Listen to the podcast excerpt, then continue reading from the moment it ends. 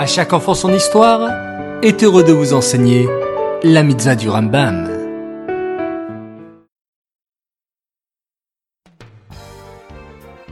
Bokertov les enfants, bonjour, vous allez bien?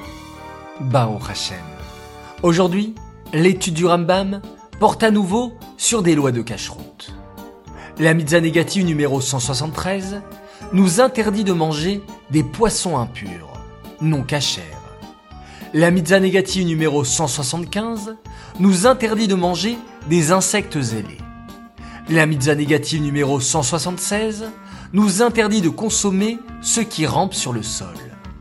La mitzvah négative numéro 177 nous interdit de consommer des petits animaux rampants comme des vers ou de petits insectes.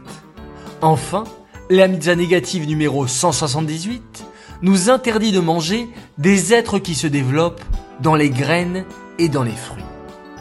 Mais dites-moi les enfants, comment fait-on alors pour s'assurer que dans un fruit ou une salade, il ne reste pas un tout petit insecte qui se promène? Eh bien, on procède à une bédica, une vérification. Pour la salade par exemple, il faut laisser tremper dans de l'eau avec du vinaigre pendant plusieurs minutes et vérifier ensuite chaque feuille. Ces mitzvot sont dédiés les Louis Nishmat, Gabriela Batmoshe, Aléa Shalom.